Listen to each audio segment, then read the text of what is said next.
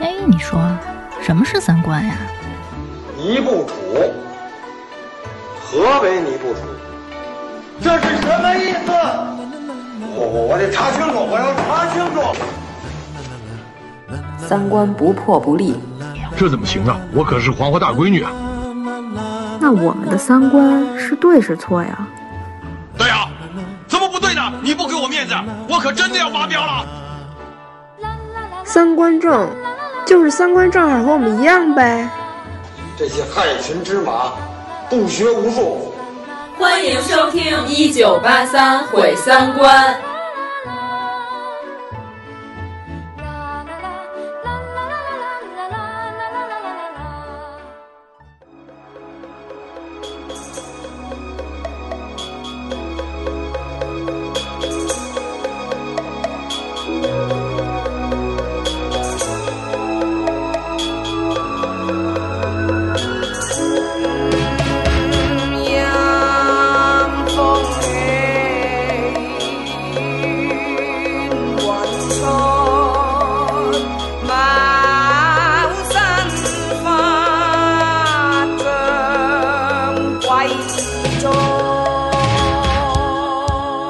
大家好，我是张小希。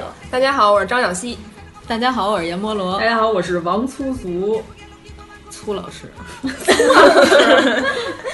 对，对我先说一下我们前两期的节目，然后反正我这儿啊有一半多的人都说你们这仨人说的不 错，其实我们是四个人，对，啊所以要声明一下，我们是一个奇幻的节目，听着听着就 都变成三个人了。对，你们听这节目的同时，可以找一找到底那第四个人在哪，正好符合我们今天的主题。 但其实我们今天这话题，有可能大家听着听着以为是一个 人，都被你们说害怕了。所以我们请。苏苏老师先公布一下，我们今天的话题是什么？ 我们今天的话题就是科学大迷信。那到底是科学还是迷信呢？啊，我们不能大迷信，小不溜。大科学与大迷信， 一定要俩必须是并列 的，不然一定要把它们一视同仁。好，不能证明迷信比科学大。 我觉得咱们小时候就是蒙昧时代， 一个人在蒙昧期会产生这种迷信比较多。嗯。就是小时候有没有那种，比如说我走这条路，我就必须得沿着那个砖缝走。你那是强 迫症，强迫 症。晚上睡觉的时候，觉得自己胳膊伸出床就会被激光切掉， 是不是有这种？对对对 对，自己幻想到死光，把小臂切我想到的是洗澡那个电影，那个姜武不是演个是啊傻子吗？那二儿子，然后他每次走到那胡同拐角，都要从那棵树后面绕一下。那那种，比如说中国人就是祭祖的这个行为，能算是一种迷信吗？还是一种传统？呃，祭祖其实我我感觉是为了能强调家族归属感。其实我觉得这个不应该算是迷信，就属于那种民俗追思。嗯对，因为很多人，我从哪里来？哲学问题嘛，起码祭祖的时候可以解决。保安也爱问这个问题，你从哪里来？ 哲学三大疑问， 你是谁？要到哪里去？中国的保安是都是哲学家，我跟你说，他最爱问这个问题。说是如果你开车什么的，路过坟地，点根烟，点好了，然后弹出去，就是算给那个坟头敬烟了，这么个意思。 我给阎王点根烟，阎王夸我是好少年。就是一路上路过了好多坟头，两包中华都给敬出去了，这还森林 大火。其实这种小小的迷信。信一信无妨，对，嗯，但是我特别烦，就朋友圈里好多那种伪科学迷信，主要是养生和育儿这两方面，对对,对对对，这种特多。转了一个帖子，告诉说那个吃素有益于提高智商，他说的意思就是动物蛋白对脑机也有影响，然后说爱因斯坦就吃素，然后当时我就转了一个帖子驳斥他，然后我说。脑积液碱性越高，相应的 IQ 越高。爱因斯坦在一九五四年的时候写了一封信，是他去世之前的前一年写的。他说：“我现在的生活没有动物脂肪，没有肉，没有鱼，但是感觉很良好。好像对我来说，人生下来并不是为了成为一个食肉动物。”也就是说，他去世的前一年才开始吃素，然后就第二年他就死了。OK，所以说吃素和智商没有任何关系。孩童不要贸然吃素，尤其是你这样断绝了你孩子以后的一个人际关系交往圈儿，比如说，所有的同事说：“咱们下班去撸串吧。”孩子说：“我不吃肉。它可以撸金针 菇， 还有烤韭菜啊，现在有的人其实是在迷信科学，比如说保健类节目，可能那些大夫说的都是经过医学论证的，可能是算是是科学。但你要过于相信，或者是过于就是遵从它，其实可能反而起到不好的作用。过度迷信于科学对，也是一种病，我觉”得就跟张副本那个茄子可以吸油一样，难道茄子到了胃里不是进行消化跟分解吗？狂喝绿豆汤也是，绿豆汤它本身就是解毒的呀。喝多了就拉稀了，对呀、拉稀了就排毒了 呗。但是也容易脱肛啊。 到时候你就得去二龙路摘肾中心报道了。还有一个就是说，做一药包生男生女，比如说吃完那药以后生男孩儿，肯定帮我宣传，然后呢，我生了女孩儿无效退款，那我怎么都是赚的。这是概率学的问题吧？对啊，对啊，那我就是只宣传那个中签儿的了，就是降水概率百分之五十嘛。哎，这生意不错，因为那男孩宣传出去，有可能再给我挣来十个呀。对呀、对啊，其实没准就给他搁的是维生素 C，吃了也不会死，也没有什么坏处。嗯，然后这里边儿至少有一半儿，就算一少半儿人吧，我能把他们钱赚到手，对，剩下就退就钱是十万包生男，无效退款。那咱们去批点维生素，你咱别录音了，走吧。一维生素去。好多人在网上都说不踩井盖，但我不知道为什么。他们你有说是听因过为吗？井有晦气，所以现在越来越多人结婚都要把井盖儿封上，就或者贴一红条，贴哪儿的井盖呢？现在一般只贴院儿里，就是对贴树树下下区区的啊。他们说盖井盖儿是因为中原和北方地区迎亲的花车经过的主要道路都要用红纸压在井盖儿上，这个是民间习俗。据说过去用花轿迎亲要避讳路边的枯井、姑子庵、坟地和冤魂野鬼，用符贴压住，防止晦气之物附在新娘身上。为什么姑子庵算晦气之物， 那和尚庙就不算了？他们可能觉得新娘子和姑子 庵完全就是一对儿反义词。还有一段时间半夜不敢照镜子，不能梳头，当然了，半夜十二点梳头，然后睡觉，第二天头发也会乱。为什么要那个时候梳头？哎，可是我就是睡觉之前会梳头，为了梦中迎接你的欧巴， 是吧上啊午新冠梳 是还是还是接着上回咱们说那个照镜子会美化自己百分之 三十，就是洗漱的时候越照越觉得我怎么那么好看？不行，我要给你再捯饬一下。对，就是生活中这些迷信的习惯是长辈强行要求你的。很多都是民俗，就是已经传到大家都忘了是为什么了。我觉得原来像我姥姥就是有好多所谓的规矩吧，我也不知道这算不算迷信，比如什么就不能站在那门槛上，因为容易摔着，然后吃饭科学地解释这个事情，吃饭的时候必须俩手都放桌子上。原来我家绝对不许把碗搁在那儿，然后用嘴去够碗，然后也不能有一只手拽在下面。对，就每家习习惯不一样嗯啊。有的家是那个饭碗不端起来就是大不敬，有的家是那个饭碗端起来才是大不敬。 我天哪，这完全取决于这当家的事儿不事儿逼是吗？哇塞！我们家里吃饭，我我记得我有那鱼吃完不翻面吗？嗯他说女的不翻鱼，嗯，就是那个渔民都不翻鱼，对因为他们不爱听“翻”这个字儿。对，怕翻船。反正有时候吃饭，我妈跟我说咱俩翻一个吧，然后我就别动。你跟你舅舅说，以后咱家改吃带鱼。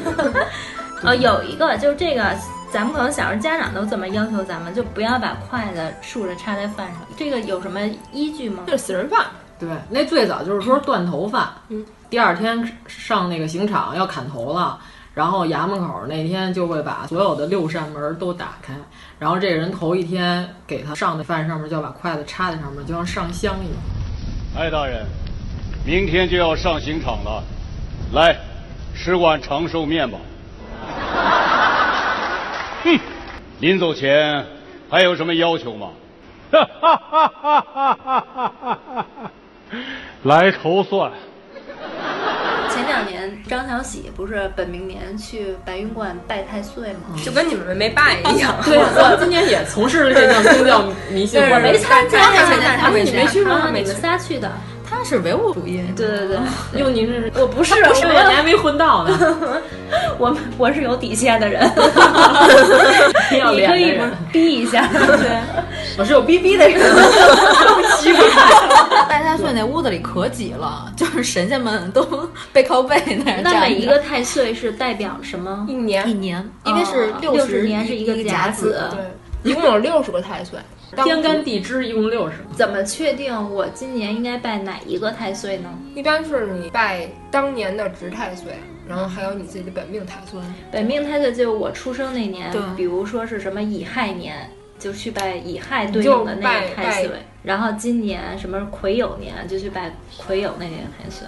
就是说所谓的犯太岁，就是当值太岁，就是无喜恐有祸，太岁当头坐。无论是哪一年出现犯太岁，是必定百事不顺，事业多困厄。所谓的咱们的本命年都不太顺，就是这个道 理。咱今年咱们拜太岁，就是那个杨任是甲子的那个太岁，你记得吗？啊啊，就是双眼能伸出两只手的对，对对那还哦挺牛的。好可怕！那我想问，就是万一拜太岁啊，假设拜错了怎么办呀？没不会的，现在白云观为了方便普通大众拜太岁 我，给你在写每年的当值太岁上面加了一张红纸，写了一个箭头，拜这里。但是那个哦但是他们有一个嗯错的地方不太好，就是那个钱箱位置搁的不太好，有可能你没小心就塞到旁边那个人钱箱里了。所以我们当时就说，应该在太岁前面放一个二 维码，扫码转账。对对对然后你打开的时候，还有自动回复：“你好，我是你今年的小岁 哟，欢谢谢你关注我哟。” 咱们这个要圈白云观啊。对对对。嗯，希望白云观有太啊，就官可以位开发一个 APP 啊。嗯就是说，看你跟太岁，你们俩谁社会大哥地位强了？我跟你 说，曾经说过，王思聪永远都不水逆，马云爸爸永远都不犯太岁，年年都是双十一。也是只是求得一个心理安慰吧。其实迷信本身就是一种心理暗示。网上有人说，能验证的是科学，那么还不能验证的就是迷信。那么现在有的是把它叫做迷信，可能是我们还没有找到这个普遍的规律和它的规则。就是所谓迷信，就是绝不质疑；科学就是有怀疑的成分。就是科学，你验证一条定理，然后如果说其中有一个算出来是错的，那证明这条定理就废了。但是迷信这回不灵，以后有可只能能证明你心不 诚，以后还会再灵的。 就跟有的就是生病了，绝对不去瞧病，觉得我跳大神能 跳好。但是他还不够 难受，我觉得。但是好多人都是看了一轮大夫，然后就看不好，找人来跳就跳好了。其实也许是之前的大夫给他治的点也差不他多的该药好效了就对啊，感冒吃不吃药都得七天。皇天后土，伏羲保佑。呃我叮铃铃，地铃铃，本是皇天第一名。听说你家出了事儿，我不远万里来到你家中啊。怎么样？顶多也就是乡镇一级的巫婆水平，那都进不了县城。有哪些宁可信其有，嗯不可信其无就是的你事儿？心里会害怕。就是住酒店不住顶头的房间。但是我住过也没什么事儿。那些妖怪可能回家过年，啊 现在好多酒店都建成回字形了，没有顶头的一间了，对啊吧就好多明星不是都说那个我这个两头的房间我不住，我不吃什么，就这些都是写在一起的。那不就是跟那个电影院里边驼地位不能坐一样吗？四个八角，还有正中的四个座位，什么意思？就是电影院里的大胸之位。我就喜欢坐中间那四个位子，因因为为那那是最 正。。反正有这个说法，都是在那些香港的糟粕封建迷信电影里看不，是，那那些电影里演的就说，如果你坐这儿就怎么着了，就会撞鬼啊。哎，那你说说那个现在好多剧组开机之前不都要有个小仪式吗？嗯，对这仪式都干嘛呀？说白了就是拜一下当地的社会大哥嘛。哦你想，阳间的社会大哥肯定得拜到了，要不然你们拍戏的时候肯定有各种社团来捣乱。但是阴间的社会大哥你也得拜到了。那是香就香港剧组这样吗？现在是不是内地剧组也对，因为有很多香港剧组的人来内地工作，然后就把这个习惯带过来了。如果你要是不拜的话呢，中间出了一些事儿，大家就会赖在没有这个仪式这件事儿上，就是所有剧组都会出事儿。但是如果你要是没拜，大家说哦，肯定是因为你没拜，所以出事儿了。大家越不拜，心里越慌，越着急，越容易出事儿，就容易酿成大事儿。所以一切迷信其实都是心理暗示。张曼玉拍《阮玲玉》的时候，中间发生了一个灵异事件，就是张曼玉说她拍戏的途中，她一直都能听见有人跟跟他说话。他是不是入戏太深啊？因为本身这个角色就是被好多流言缠绕的角色。对，因为他本来就很苦嘛。小时候就是在写阮玲玉主题曲叫《葬心》的时候，然后他作曲就是怎么做都做不对，一直都在那个钢琴前面弹，中间弹了一段旋律，然后他就听见有一个声音跟他说：“对。”然后，然后他就觉得这个旋律是对的，然后就弹出来，还挺好听。这段知道要插什么音乐了，姐这首叫《葬爱》，那 我知道了， 《爱的供养》这首歌叫，他把植物人都气死了。啊那个有一个叶倩文和周润发主演的电影叫《灵气逼人》，这我小时候还看过。那里边有一首歌叫《夜夜痴缠》，这个是香港歌手麦洁文唱的。他们说，那个过去香港 DJ 绝对不能在晚上的时候点播这首歌曲，如果点播了，必遇灵异事件。哦，这是他们香港电台的一首禁歌。哎，我觉得香港人比较讲这个。啊，对对对，就是有人点了这首歌，你就给他播洗刷刷， 气死他。给他播大老师的歌，我也奇很奇怪，为什么感觉香港啊人在这方面都会比较讲？他们传统啊，没破过四， 他们都是有四的人，三舅、二舅都是全的。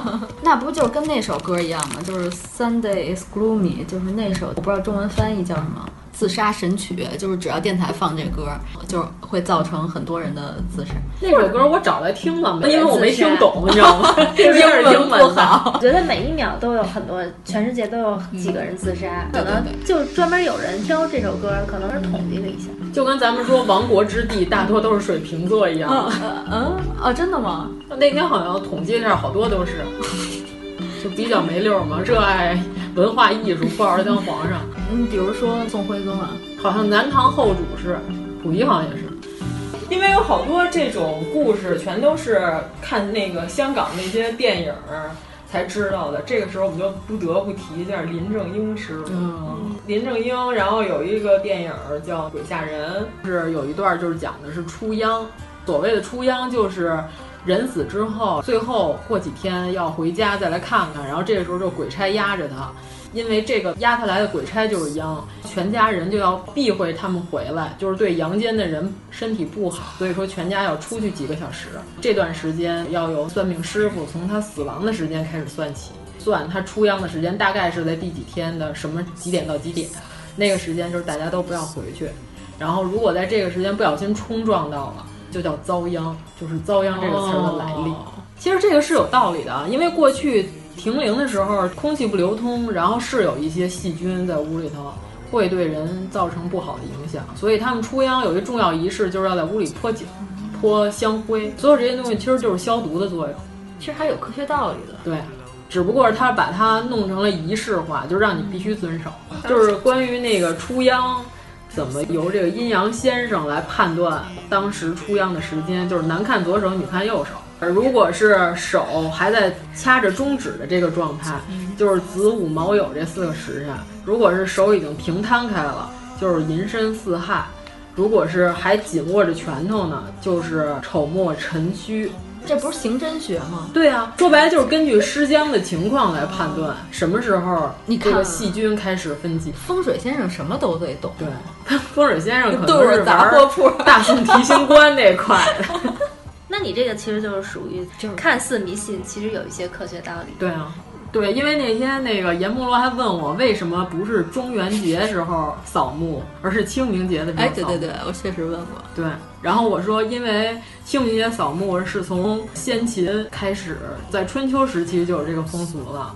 中元节是盂兰节，嗯，那个是因为魏晋南北朝之后佛教传入中国，才开始有了这个宗教仪式活动。所以说，你们玩中元节扫墓的都是臭流 行，然后我们清明节扫墓的，我们那是真正的 vintage，我们那是复古的。 我们那天还说呢，说最早的嬉皮士就是魏晋南北朝那帮。啊，对对对对对。然后美国七几年才开始玩，我们早就开始玩这个了。臭的鸡啊，就是披着头发，光着膀子，嗯、然后嗑药，玩音乐。嗯啊、你看这不都有 吗？ 那天我的小伙伴，然后他们还问了一个问题，就是为什么到中元节的时候都是南方大多放河灯，北方就很少有？北方都没有中元节吧？有啊，你看农历七月十四的时候，大街上都是烧纸的。嗯，然后我说，一个是因为南方水系比较多，然后另外一个是因为中元节的时候本身就是一个佛教普渡亡灵的一个节日，然后它等于说是过了三途河，就是可以成功的被超度了。放河灯这个活动是正式官方定为中元节这天放，是从宋代才开始的。宋代的时候，北方基本上都是金兵的地盘儿，就五胡乱华之地。呃对对对对对对嗯都是都是他们的地盘儿，然后那个所以说官方支持那些大大多数在南方实行。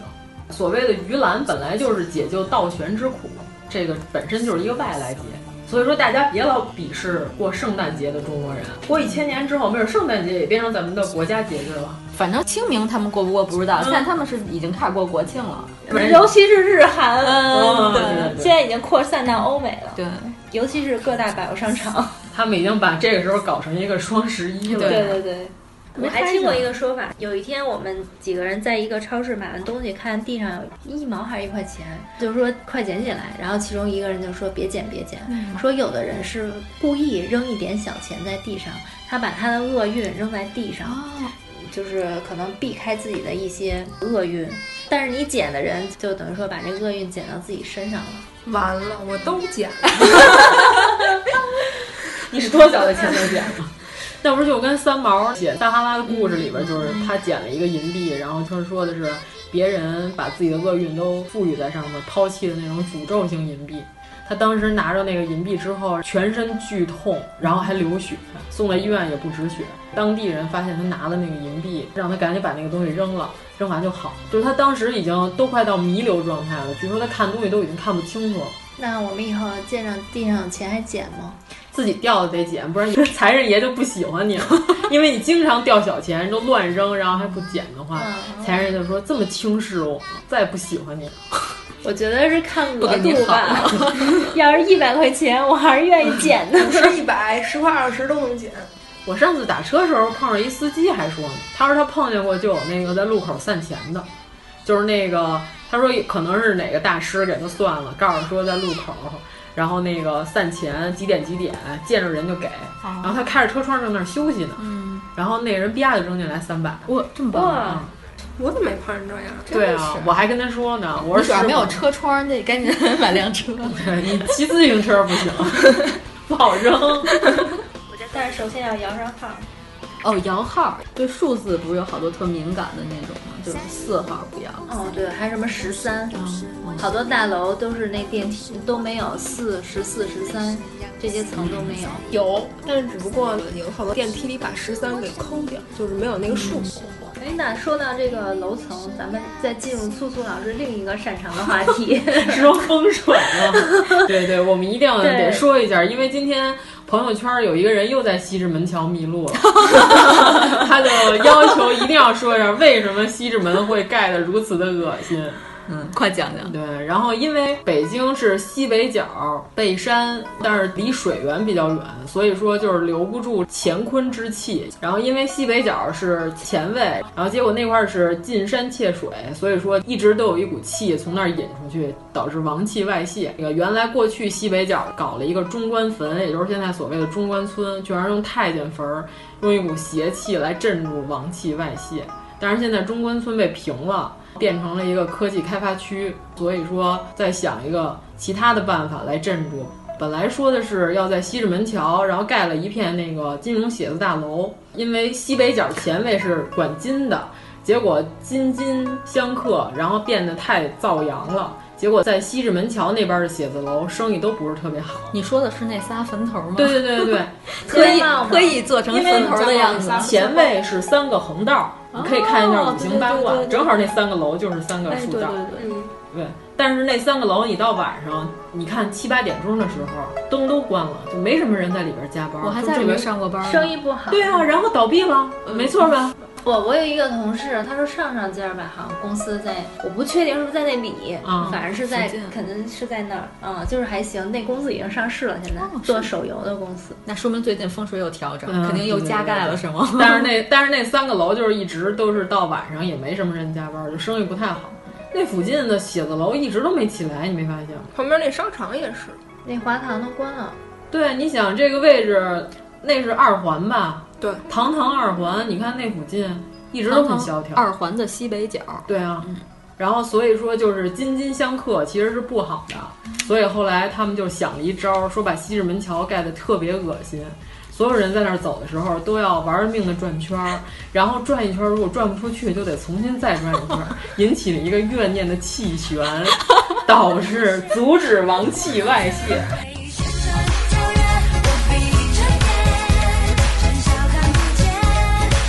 你看，连地铁也盖得非常恶心啊！十三号线和二号线换乘，要走要走五分钟到十分钟。对啊，你要又上地面又下地面，啊对然后走走的特别恶心。然后大家都问为什么不多盖一站？你说这是我们有风水上的考虑，不能多盖这一站。就是得让你们天天在这儿骂街。对对对，就把气都聚在这儿，是吧？怨气用一股怨气来攒出那些咒怨， 就是说白了，就是还是跟中关村一个东西。那我把家茂平了，盖换成墓地不行吗？二那得多贵 啊！买不起。我觉得北京总会有那些，主要是火克金人买得起。然后，如果说你要是不想让金外泄的话，你可以在那儿盖一个巨大的烧烤城，可以考虑一 下。每天都在烧烤，大腰子，拉迪不拉迪。 你看新疆村是不是在那个附近？新疆北胡村嘛，不就是？对啊对啊，在中关村附近。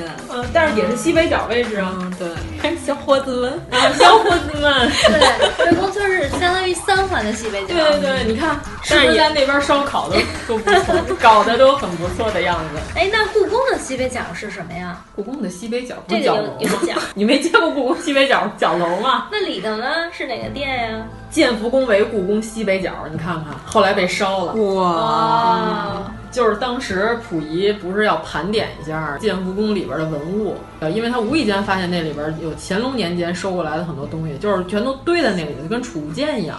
但是有好多太监坚守自盗，然后溥仪就说了一句，他说我要点一下到底我我们家有多少家底儿，有什么东西。然后结果那帮太监就是因为怕点出来，偷了不少东西，结果就是干脆一把火把建福宫给烧了。然后，所以现在建福宫重建了，仿当年的图纸重新盖了一个。现在因为它是香港人出资盖的，所以说它外表是百分之百还原当年建福宫，但是内里是一会所。就是曾经还出过一个故宫里有私哦人我知道那会所所，嗯然后那个故宫方面回应没有这 个宫，没有这个宫，嗯故宫当时回应的是查无此 地，更加的神秘感 嗯对对对。还是一个不错的回应。故宫哦说的也没错儿，我我们管的地儿里确实没有这个宫啊。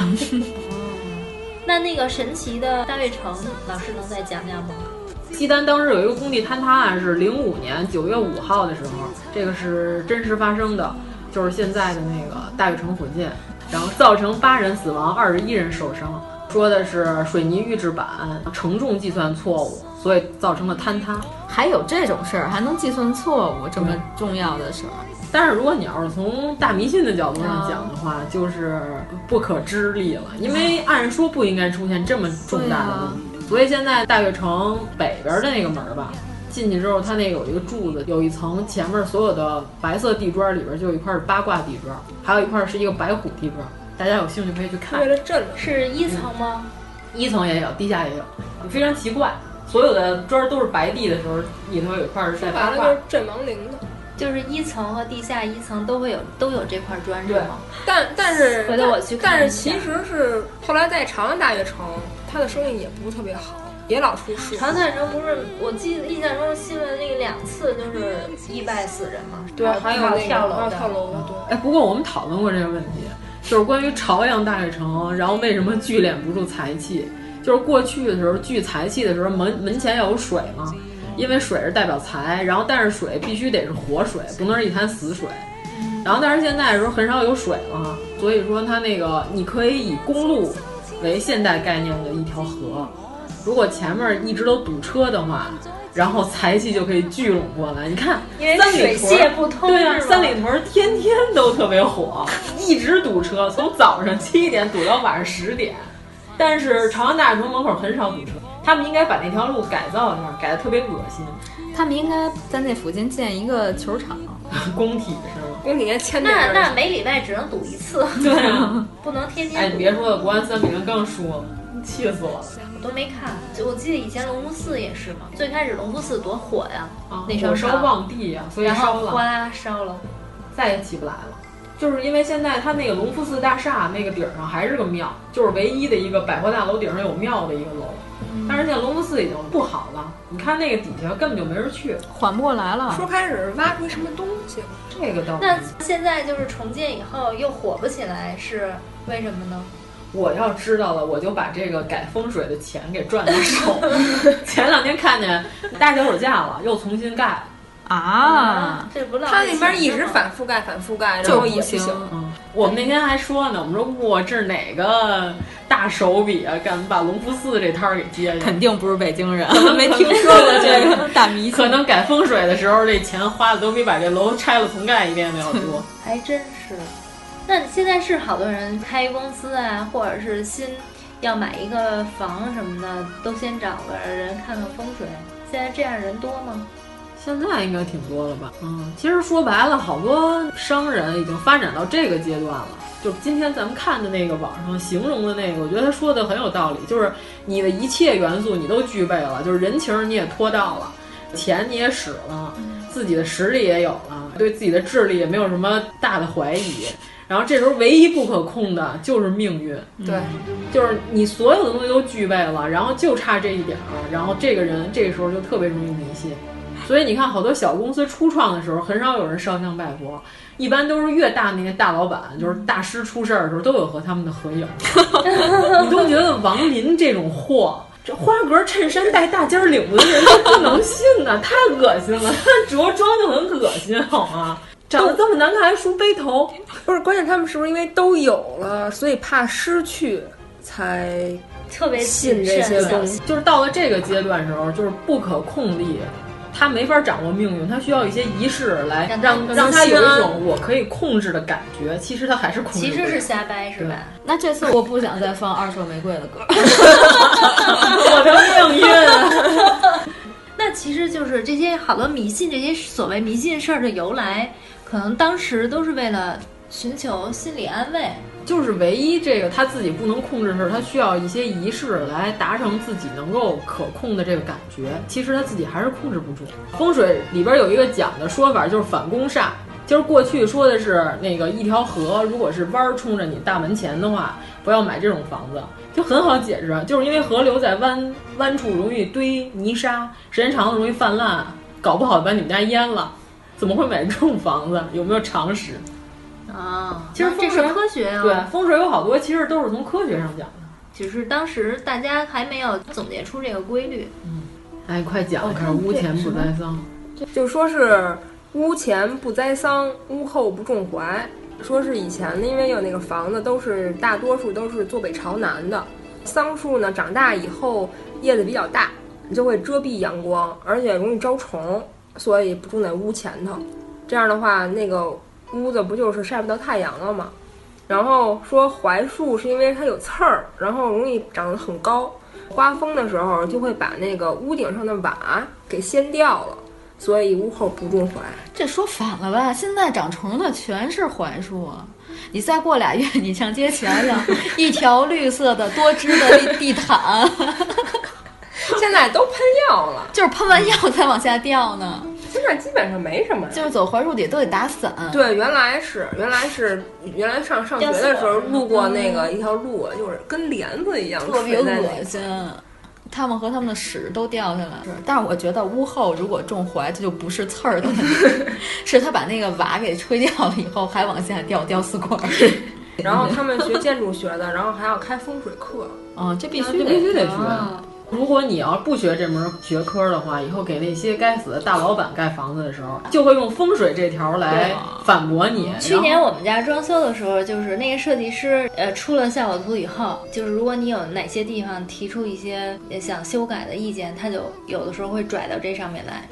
我们也是啊，我们做 logo 的时候还说找人看过，说你这个 logo 不符合五 行，当时我震惊了，这是多不想他做那种，好多时候学风水学是为了说服甲方。对啊，嗯，其实这是便于销售。其 实我应该跟他说，我们这个 logo 是最符合周易的，都是一零跟一零组成的。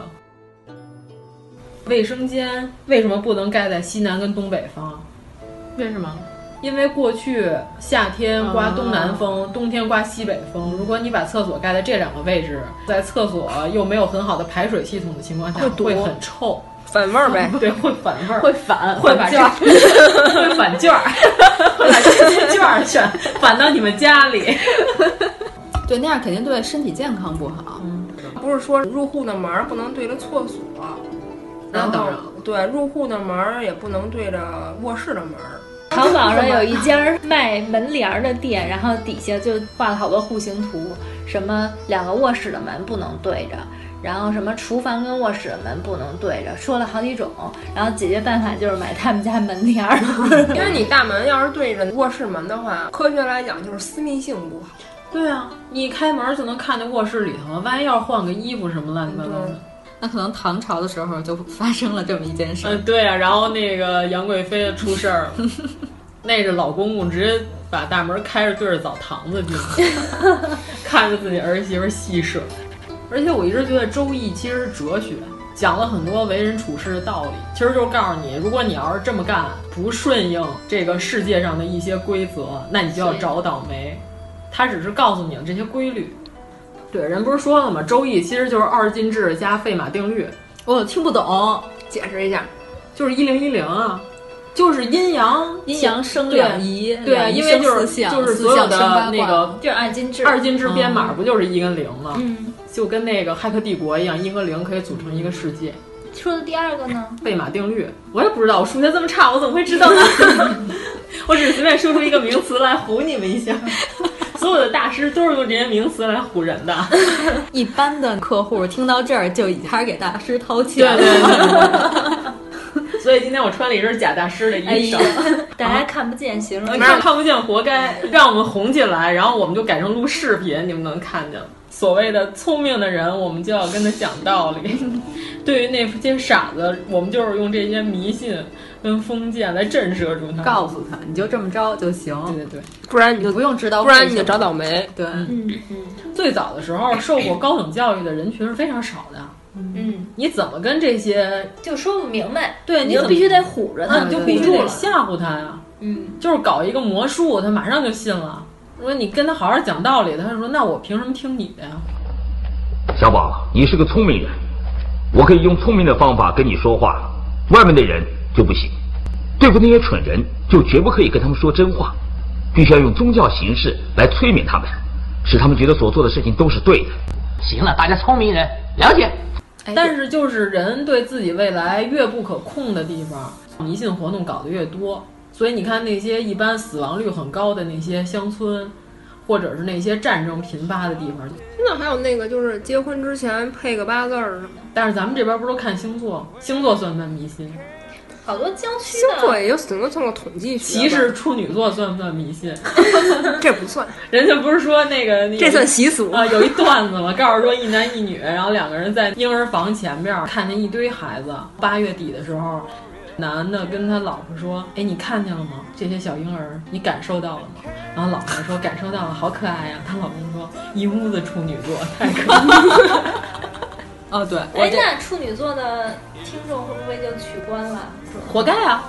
我们还有十二分之十一 呢，和我们相亲相爱的好人。因为原来我们讨论过这个问题，就是在我们接甲方活接太多了，太崩溃了，改的太频繁的时候，我一姐们跟我说了一个理论，就说你看佛教最早提出轮回说的时候，全世界只有四亿多人口，现在已经有十几倍的人口了。他说，那如果按轮回来讲的话，那这多出来这些人都是什么人呢？然后我说对啊，那从哪儿多出来的这些灵魂呢？如果按那个轮回学说来说，他说都是畜生， 都是畜生道，然后随随便便来这儿走一遭，为了试炼你。想想这些甲方都是畜生，我跟你说，无知无觉，他就这辈子当了一回人，下辈子还是 鸡。哦，怪不得现在人际越来越难相处。对啊，都是畜生啊。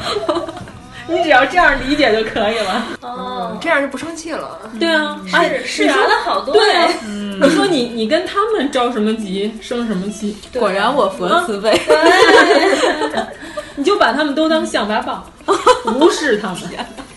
咱不是说了吗？鼠标要是能杀人的话， 甲方已经死了好多了。咱们关于那个甲方的二八原则可以放。什么二八原则？甲方的二八原则就是八成王八两成人，还不如那畜生呢。我们又买又卖，我们有钱有还，有钱有后，还有过期有新鲜，有满足的生活，还有大美人儿相伴。我们不知不觉的过了这一天，我们不知不觉的过了这一天。我要低头看就千万不能说我最近都没感冒，或者说哦我最近没丢钱包，不要我从来都没怎么样。不要找倒 霉说嘴打嘴，对，就不能立 flag 呗哎对对，对立完了以后立马就倒。哎，这个确实是没得可破啊，还有包括那个都说富不过三代，因为到二代已经开始作了。对啊，这其实是一个什么经济规律吧？好像是不是也没有那种家族企业能一直？我上次想纠正你们，以后一定要说家族企业。啊，为了港台腔，一定要说家族企业。到了，好像还有说是，如果在盗墓的时候，嗯如果你点的蜡烛灭了，如果你把那个蜡烛放这在不是寻龙诀吗？对，放在东南角，如果那个蜡烛灭了，就证明就墓主就生气了那个意思。但是其实为什么放在东南角灭了，就是因为东南角在整个来说是说通风最好的一个地方。如果那个地方氧气都不足了，那证明整个墓穴里面氧气也不足。主要是我们都没盗过墓， 不太清楚这个是不是。我们家也没有洛阳铲。啊 还有就是说，比如家里那个嗯横梁不能在床上，啊，对，这个倒是哎有，说。现在横梁是不是可以把它换成空调呢？很哎空少调屋子里室内机，现在很少屋子里有有有 凉了，对，非常简单的道理。就怕掉下来。对，关键是横梁上不能随便搁坛子，不然掉 下来是闪了， 里边有蛐蛐。 那就是得换成空调室内然后机。砸中了你就变成小明 了，你就要去上学。床头一般不要悬挂任何东西，对，万一要是不结实但砸是中好了，多人都会挂婚纱照，还是巨大。哦，那挺恐怖 的。夜里起来看两个这么不像自己的 人，放着自己， 而且还放 的很大。夜里不能照镜子，知道吗？不像自己那不算照镜不像自 子，己看见镜子里有别人，太可怕了，一直盯着你们俩睡觉。 还有就是像黑猫，黑猫这是国外的信仰，咱们这边没有这个。中国这边四蹄踏雪还算名猫呢。对啊，中国古代玩猫都不是玩种的，都玩花儿的。对，咱们懂太多了，哎呀，真受不了。一说出来全是学问，没办 法。就有一小说叫《我是个风水先生》，说他们主要是以风水先生这个幌子做局，骗那些大财主什么的。这算劫富济贫吗？呃，有点那意思。财主人家那钱也是一点点攒出来的呀。我就讨厌你们这些仇富的人，要不说富不过三代， 到第二代时候就被他们盯上了。对，第三代就让大仙儿拿走对，我了。们都说了，很多人一直都发不了财的唯一原因就是因为仇富。有仇富那功夫儿，还不如自己摆个摊儿呢，真是，好好努力，好好学习，天天向上。就不会被骗了。嗯，不过大家可以讲一下生活中碰到的那些灵异或者是一些难以用科学来解释的鬼压床，这种好像据说科学已经可以解释了，就是你的潜意识睡眠不能直接起来，这个就是你的意识支配不了你的肢体，是这个意思。嗯就是你已经处在一个还有那个奇怪的就是现小象孩老哭，然后叫一叫就不哭了。夜哭狼嘛。哎哎，对对对，我叫一叫，对，就是现在还真有那种，就说孩子老莫名其妙的哭，就是让那种好像就是有点什么仙术的那种人过来给给念念经什么的就好说了。还有一个就是写一红纸，信这个的啊，就是会说，可能有那些奇怪的东西会粘在人的身上，会就造成你们家孩子眼睛干净看见了，然后就是孩子就会吓哭的。那个后来让那大仙儿给一看，说你们七楼刚死那大爷跟你身上，大爷大爷大爷大爷，上回在张小西他们单位也挺奇怪的，然后就是那个张小西他们那个。呃，办公楼就是有点年头那种老楼。然后那天我们是礼拜六的时候临时过来临时大概是五十年代吧那啊，五十年代一老楼，然后临时借用他们那个楼道去方便一 下，然后结果就是我在厕所啊外边等人的时候，就看见一个上身穿白色上衣，底下穿了一个黑色西装裤的人，然后就斜着这样走过去了。因为我是呃没有面冲着楼道，我是这样用膀胱看了一 眼，用我的膀胱这么一扫，然后看见了之后我就问了一句，我说。我说，哎，那你们这儿周六还有人加班呢？然后当时你们都反应全都没有看到。我说真的是有人这样走出去，然后咱们就为了确认这件事儿，往那儿一走，看见那个角儿那个电梯是个死角，然后电梯正在维修，拉着那个黄色的那可个绳儿，然后那是一死角，不可能有人能从那儿走，太可怕了。我上次去南京，在夫子庙那条街上，就是晚上十点多吧，家饭馆都要关门了，就我们四个去那儿吃饭。拍照的时候拍到了一个侧脸，是带胡子的一个老头 儿，然后正好正好拍到那这个印象好，然后正好拍到那个之后，然后正好有只黑猫叮铃铃跑过去，大概是这么个白胡子老头儿，是透明的那个，呀跟烟一样，太可怕了， 怪吓人的，我都害怕 了。对对对，但是后来因为硬盘坏掉了，那个照片也就没了。没洗过了，洗过了。不是，后来我是因 为，后来我是觉得可能是我同事就看我在拍照，可能往后错的时候那种恍惚的影子，可能是恰巧吧，就只能说这么解释。但是我觉后来得根本就是这样， 你抖了，不是没没抖， 我经常遇见这种 情况，你懂哈，懂。我呃反正最有印象的有一回是我小的时候，然后原来我们家就是还住平房的，然后我就是晚上醒了起来，然后看见在我们家屋子正中间儿有个有个人，有个大人，然后是一个男的，我还挺觉得他脸还挺清楚，戴了一眼镜儿，然后呢我就起来，后来他就回身儿，然后就往外走，就没有影儿了。就是淡出，你知道吗？ 就是透明度逐渐变成了百分之零。然后我还跟他再见，然后我妈后来就那个醒了，因为我那个我那会儿还上幼儿园呢。然后我妈一睁眼就问我干嘛，我说我跟一个叔叔再见，然后给我妈吓够呛。我妈就说第二天你们家发现丢结钱果了吗，你妈已 经回去了，第二天发现我们家电视没了， 我整个人黄金猎犬，黄金猎犬不就是跟着小偷一块儿愉快的把你们家偷完了，再跟他们说握手说再见，真的没了 吗？真的没有了，真的是见 还是你电视不是电视。 然后我还说呢，我们家小的时候就是黑白电视，第一次换成彩色的电视，然后那个小的那个牡是牡丹牌的吧，我妈就说呃把这个黑白的卖了，然后买一大彩电的时候，就来我们家拉那个黑白电视的时候，我妈说我哭的巨伤心。 抱着电视不让走，就感觉 我们家感觉我们家维持不下去了， 开始卖大件儿电器了， 然后就不行了， 抱着这电视说：“ 妈，不能让他们拿走。”然后抱着那拿电视那个人的大腿， 我妈说：“这孩子劝不住， 哭的特伤心。” 你从小这么轴，怎么解释都 不行，就是不能把这电视拿走。因为当时可能大彩电还没来呢。对对对，我当时就先买大彩电我当时就是感觉我后买你就们同意家了被几个陌生人闯入，开始抬我们家大件儿你以为电器。你爸跟外头欠了赌债？ 因为我自己没印象了，我妈跟我说，我当时哭的巨伤心，你知道吗？就是电视没有了，快背过去了， 就是电视。 我身份的象征。我把彩电搬回来，我才缓过来。还有就是说什么小孩掉牙，说下面的牙要扔在房上，然后上面的牙要扔在要埋起来，还是怎么着？以前小时候都是这样，还有卖乳牙盒两百多一个。我的乳牙门牙的正面是一个巨大的盗洞，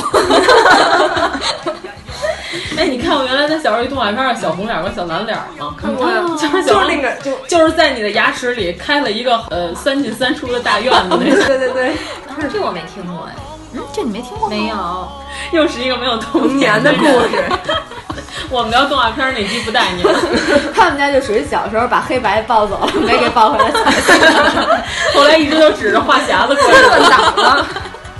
我小时候就是主要是户外活动，哦，闹新娘这事儿，闹伴娘，闹伴娘是恶俗，我们一定要坚决抵制。对还有就是那有个些迷信也算恶习哈。还有好多闹的，就是什么那个新娘子和老公公那种，啊，对对对对对对，就哎，原先你不是给发过一个，就是他们那老公公给画的跟那雪山猕猴一样，而喜马拉雅山的 六耳，好像是吧？生吃了和大雪山的猕 猴。前两天有一新闻，还有婆婆还是什么老公啊，给捆树上，你没看过吗？然后呢，鞭打他们，之后呢，就把他们搁那儿。这 属于什么习俗？就一般越小的地方，这种就是越隆重，对吧？对对对对对，就是越就嗯这不是说咱们地图炮或者怎么着，但是这确实是一事实，而且比较乐此不疲，可见村里的文化活动太少了。对，你看所有的曲艺形式，不是都是从炕头戏开始的吗？其实原来最早莎士比亚戏剧，人家说了也是炕头戏，里面各种荤段子。现在大家看到都是结版，所以说国家搞这个文艺下乡 还是有必要的。对对对对，完新艺术 团一下一下就拔高了。 对对对，他们唱的都是什么我的老父 亲啊这些， 对，唱的写着非常文明，倡倡导亲情的。对对对。 你看一下就高度找回来 了，对对对，我们真会找吧，政治正确，太正确了。哦，对了，咱都没说那放生的事儿。 对，啊就是关于放生这件事儿，就前一阵儿不是说、嗯、那个北京郊区出现了一堆狐狸，我觉得像这种放食物链顶端生物的这种行为。可以用白痴和弱智，那从哪儿买的呀？就是从那个皮毛市场。现在玩放生，通常都是那些没事儿又没太有文化的大婶儿、啊。我跟玉渊潭老看那放生的，放鳄龟，然后前脚放完以后，后脚那些大爷都给调走了。啊！关键是我还在大觉寺看见过呢，他们那放生池上写着呢，不要放食物链顶端的生物，破坏了当地的生态平衡 啊！就跟说养了一缸子鲤鱼，然后你放一黑鱼，不也照样一塘清？那就放几个广 东人。 十元昌，十元最顶端就是贝爷和广东人。贝爷，结语吧，就是说你多拥有一些常识，你就能避免被那些伪科学牵着鼻子走。对，就还是要多多学习，求知，学文化。 对。用科学的武器武装自己。 虽然说我们今天也宣扬了不少封建迷信，但是像这种永远都不信的人，然后不小心碰见了，也许就能转变他对以前的一些世界观的看法。像这种永远都特别迷信的人，有一次科学拯救了他，也能改变他的一些看法。对，说白了就是打脸呗。对，所以我们就是说。打脸才是检验真理的唯一标准。做人要中庸，哪边都得信点。啪啪！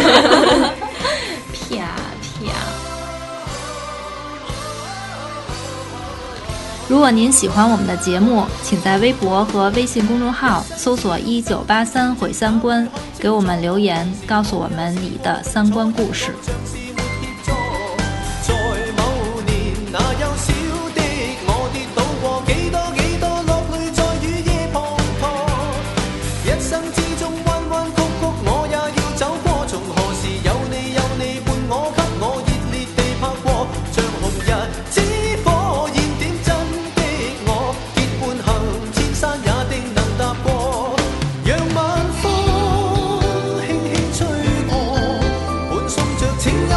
情有。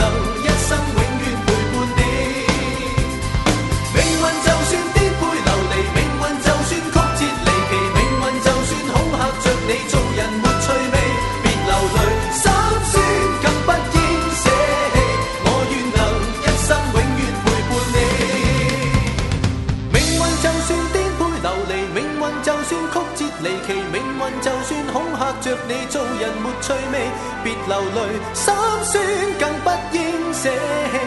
我愿能一生永远陪伴。